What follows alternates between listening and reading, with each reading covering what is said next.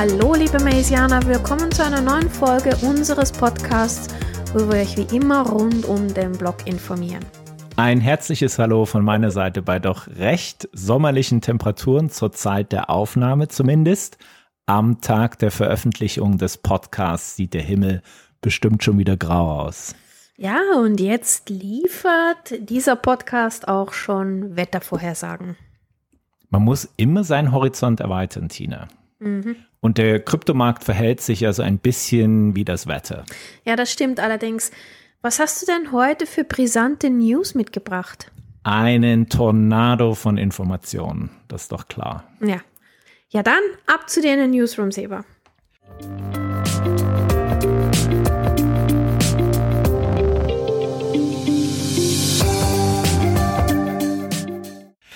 Ich möchte vorab zwei Sachen vom letzten Mal aufgreifen. Das eine ist FTX und das andere noch ein Kommentar zu Bitboy Krypto. Ein bisschen längerer Kommentar zu Bitcoin, Bitboy Krypto. Krypto Bitboy Boy. ein Zungenbrecher. Ja, wunderbar. Das ist schön, dass du den Gossip bringst. Dann mal los. Nachdem du ja das letzte Mal von Ben Armstrong, dem Gesicht und Teilhabe vom weltweit zweitgrößten Kryptokanal Bitboy Crypto berichtet hast, habe ich auch nochmal ganz neugierig nachgelesen und ein paar Videos auf YouTube geschaut. Also Ben ist definitiv raus und er nutzt jede ihm zur Verfügung stehende Plattform, um seine Unschuld zu beteuern und der Welt zu erzählen, dass seine Ehre in Solana-Geschwindigkeit wiederhergestellt wird und er den bevorstehenden Gerichtsprozess gegen die anderen Inhaber vom Kanal gewinnen wird. Ja, ist ganz klar. Also, ja, ja, dieser Ben. Er ist also kein Scam, sondern ein kleines Unschuldslamm. Ich sehe schon wieder Merch-Potenzial hier. Wir müssen wirklich die T-Shirts langsam machen, Seba. There's no truth to any of these allegations, um, and I will continue to say that. And um, you know, I think that uh, if, if, it has to be proven in court, it will be proven in court because every single thing has been misconstrued and uh, everything is false when it comes to the things I've been accused of. I'm way too trusting, and I've got to start being more skeptical. Uh, I'm not a serial cheater. I'm not a person that's some kind of predator. But what I can say is I cannot lose. There, there's zero percent chance I'm going to lose. Zero percent. I'll be back at the top of the influencer game. I think everybody knows that. Everybody knows I'll be back to the top of the heap. The value does not lie in the old channel. The, the value doesn't really necessarily lie in my new channel. The value it lies within me. Ja, der arme kleine Ben. It's all lies. Ben the Unschuldslam. Die Sache ist etwas undurchsichtig. Der eine sagt das, der andere sagt das. Ähm, äh, keine Ahnung, wer da jetzt wirklich recht hat. Ich glaube dem Ben eigentlich nicht so richtig. Auf jeden Fall wurde der Kanal umbenannt. Also der heißt nicht mehr Bitboy Crypto. Er heißt jetzt Discover Crypto. Der Hauptsprecher ist einer, der eigentlich schon immer dabei war. Drum ist mir das ganze Drama auch nicht so wirklich aufgefallen, weil ich hatte den Kanal ja abonniert und ich bin auch automatisch noch weiter abonniert und ich habe einfach immer wieder das andere Gesicht gesehen, also der so ein bisschen im Hintergrund war und habe dann einfach nur gedacht, ja, jetzt äh, packen Urlaub. sie eben genau, der Ben, ben hat, Urlaub hat, Urlaub und jetzt schieben sie halt den anderen da ein bisschen mehr davor. Ja, der ist jetzt aber immer zu sehen und dann gibt's da irgendwie noch so einen dritten Typ, aber Ben ist raus. Ja, dieses Drama in der Kryptowelt werde ich natürlich weiter verfolgen und schauen, ob Ben auch wirklich bestraft wird und er dann ein oranges T-Shirt anziehen wird. Und was ist das andere Gossip? FTX. Oh je. Also zu FTX hatte ich ja das letzte Mal gesagt, dass das Thema abgeschlossen ist. Okay, FTX als Firma ist Geschichte, aber die Gerichtsprozesse der Drahtzieher kamen jetzt erst so richtig ins Rollen. SBFs ehemalige Freundin oder Teilzeitfreundin und Head of Trading, Co-Leiterin von Alameda Research, singt im Kreuzverhör wie ein kleines Vögelchen, also wie eine Nachtigall. Ich rechne damit, dass dort wirklich brisante Sachen zutage treten werden, aber ich rechne auch damit, dass am Ende die Strafen gar nicht zu hoch ausfallen werden, wie vielleicht vor allen Dingen die betroffenen Leidtragenden sich erhoffen würden. Und dann würde mich ja auch mal sehr interessieren, wenn herauskommt, wie nah sich Gary Gensler und SBF wirklich standen und was unser lieber Gary Gensler Gehweg dann alles für Ausreden parat hat. Oh, und Übrigens habe ich heute noch ein Foto gesehen von dieser Freundin auf Twitter und die ist irgendwie 30 Jahre gealtert. Die Caroline Allison. Ja. Oh Gott. Das erste Mal, als ich sie gesehen habe, ich gedacht, die ist 14. Von 13 auf 63. ja, das ist jetzt böse, aber Ja. gut. Ich meine, sie, sie hat es auch irgendwo verdient. Sie hat's also, verdient.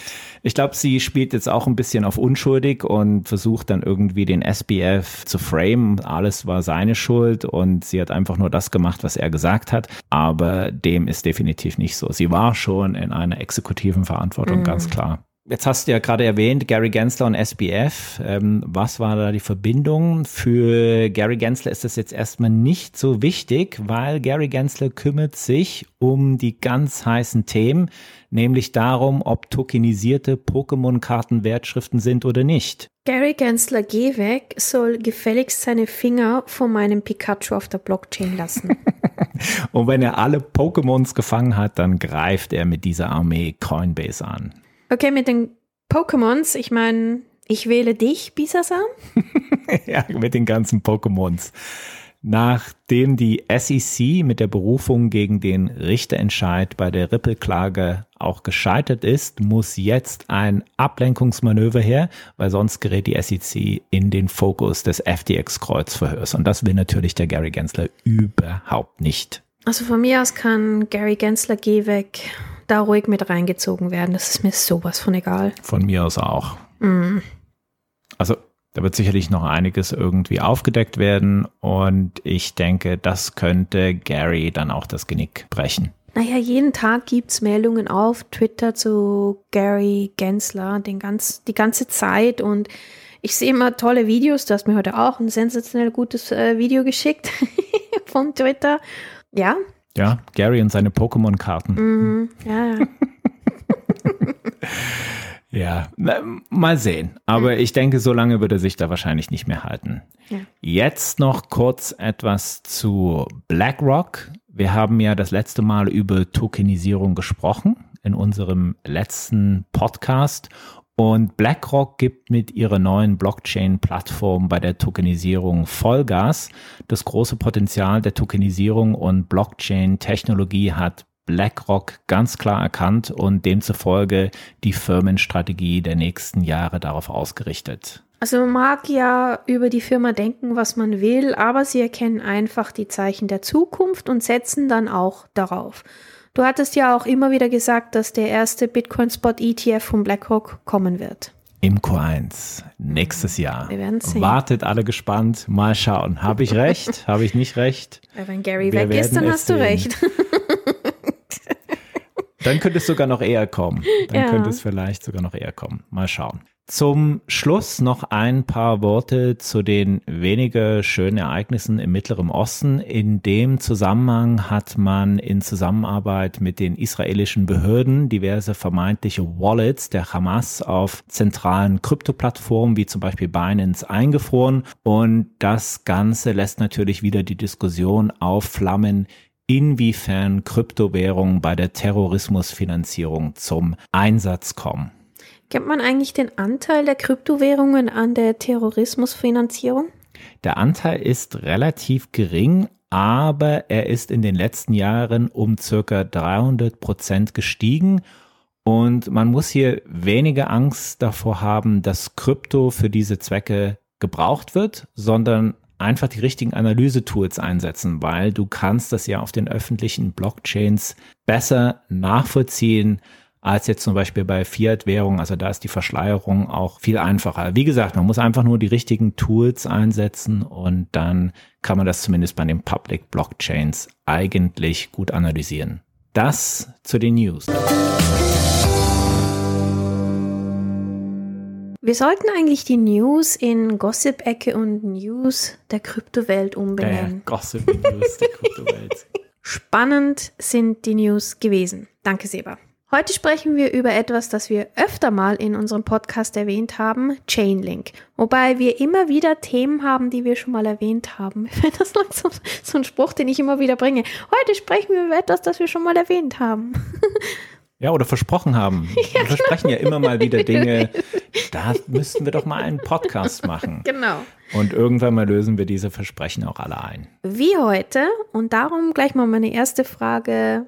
Was ist Chainlink? Einfach gesagt, Chainlink ist eine Smart Contract Plattform auf Blockchain-Basis. Juhu, das klingt jetzt erstmal so wie viele andere Blockchain-Anwendungen auch, aber Chainlink sticht eben doch ein wenig heraus. Chainlink mit seinem intrinsischen Coin Link verbindet kurz gesagt die Blockchain mit der realen Welt. Smart Contracts verarbeiten gespeicherte Daten auf der Blockchain, sind bestimmte Bedingungen erfüllt, dann werden die Smart Contracts automatisch ausgeführt. Möchtest du externe Daten oder Daten aus der realen Welt mit einbeziehen, dann fehlt dir genau diese eine Schnittstelle. Und dieses Problem löst Chainlink. Es verbindet sozusagen die Blockchain mit der realen Welt. Das ist ja das grundsätzliche Problem. Wie verbinde ich die vollständig in der virtuellen Welt funktionierenden Blockchain-Anwendungen mit der realen Welt? Hättest du da ein Beispiel? Stell dir vor, Tina, du schreibst irgendeinen Smart Contract, der bei bestimmten Wetterlagen ausgeführt wird. Für meine Pokémon-Karten. Ja? Sorry. Für deine Katzen, nicht für Okay. die Pokémon-Karten. Du schreibst es für deine Katzen. Du kannst ganz einfach bestimmte Wetterbedingungen programmieren, aber wie kommen denn die tatsächlichen Wetterdaten auf die Blockchain? Dafür brauchst du eine verlässliche Quelle und die entsprechenden Schnittstellen, um den Smart Contract mit diesen verlässlichen Informationen zu füttern. Das ist eben immer das Schwierige. Mm, Da kann man bestimmt unendliche Beispiele konstruieren. Ja, zum Beispiel Endergebnisse beim Fußball, Informationen über den Zustand des Autos beim Autokauf und so weiter, weil genau solche Ereignisse sollen irgendwann mal bei Fußballwetten und beim Kauf von gebrauchten Autos mittels Smart Contracts auf der Blockchain-Anwendung automatisiert werden. Das ist ja das große Ziel. Hat Chainlink jetzt so etwas schon in die Realität umgesetzt oder ist das alles noch ähm, theoretisch? Das Projekt hat sich bisher vor allem als Lieferant von Kursdaten im Bereich der dezentralen Finanzdienstleistungen, also im DeFi, einen Namen gemacht. Dabei werden die Daten über sogenannte Oracles eingespeist. Oracles kann man als Datenquellen verstehen. Jetzt kann es bei zentralen Datenquellen das Problem geben, dass die Lieferung von potenziell fehlerhaften Daten unentdeckt bleibt und einfach weiterverarbeitet werden kann. Und das will man natürlich nicht. Chainlink verfolgt hier einen dezentralen Ansatz, um die Wahrscheinlichkeit des Erhalts von qualitativ hochwertigen Offline-Daten aus verlässlichen Datenquellen enorm zu erhöhen. Ja, das klingt ja schon mal gut, aber wie funktioniert das denn genau? Findet ein Ereignis statt und es gibt eine Anfrage aus einem Smart Contract, dann verarbeitet Chainlink diese Anfrage gemäß dem Service Level Agreements, also eine Vereinbarung zum Service und unterteilt das Ganze in drei Unterverträge. Das ist zum einen ein Reputationsvertrag, das legt fest oder bestimmt, wie verlässlich ist denn die Datenquelle, also der Oracle, und wie oft wurde diese verwendet. Ähm, Das ist also so eine Art Qualitätsprüfung. Dann haben wir einen Auftragsabgleichungsvertrag. Das entscheidet, welche Chainlink-Nodes jetzt für die Anfrage herangezogen werden. Letztendlich wird dann im Aggregationsvertrag entschieden, welche Daten und Antworten für die Verarbeitung genommen werden oder welche man auch verwerfen kann. Das ist in Kürze der ganze Prozess zur Datenverarbeitung von Offline-Daten mittels Chainlink. Und für diese Dienstleistung sollen die Notbetreiber natürlich auch bezahlt werden. Das ist ja ganz klar.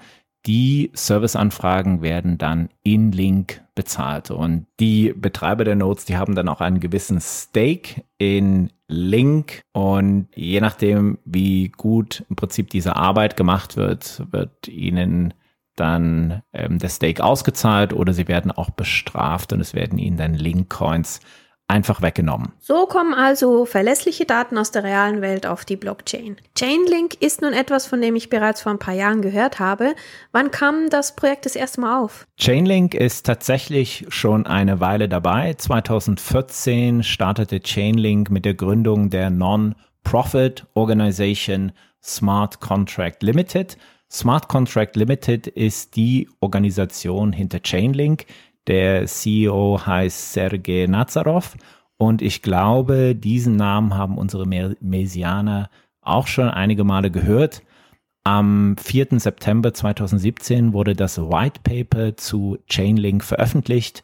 A Decentralized Oracle Network. So hieß das White Paper und die Autoren des White Papers sind Sergei Nazarov, Steve Ellis und Dr. Ari Jules. Das White Paper beschreibt dann die Lösung für das Blockchain Oracle Problem. Also sie beschreiben im Prinzip genau, wie könnte man jetzt die realen Daten, diese Offline-Daten auf die Blockchain bringen mit den sogenannten Oracle. Oh wow, Chainlink ist in der Kryptowelt ein richtiger Dinosaurier. Und wenn Chainlink schon so lange existiert, dann hat es doch bestimmt auch eine enorme Preisentwicklung hinter sich. Chainlink oder besser gesagt der Linkcoin liegt aktuell bei circa 7 Dollar. Und ja, Link ist wirklich schon eine ganze Weile unter den Krypto-Enthusiasten. Link hatte mal einen Anfangspreis von knapp 15 Cent. Also es ist eine ganz schöne Steigerung zu den, was wir jetzt haben, zu den sieben Dollar. Aber das Allzeithoch von Link lag doch wirklich mal bei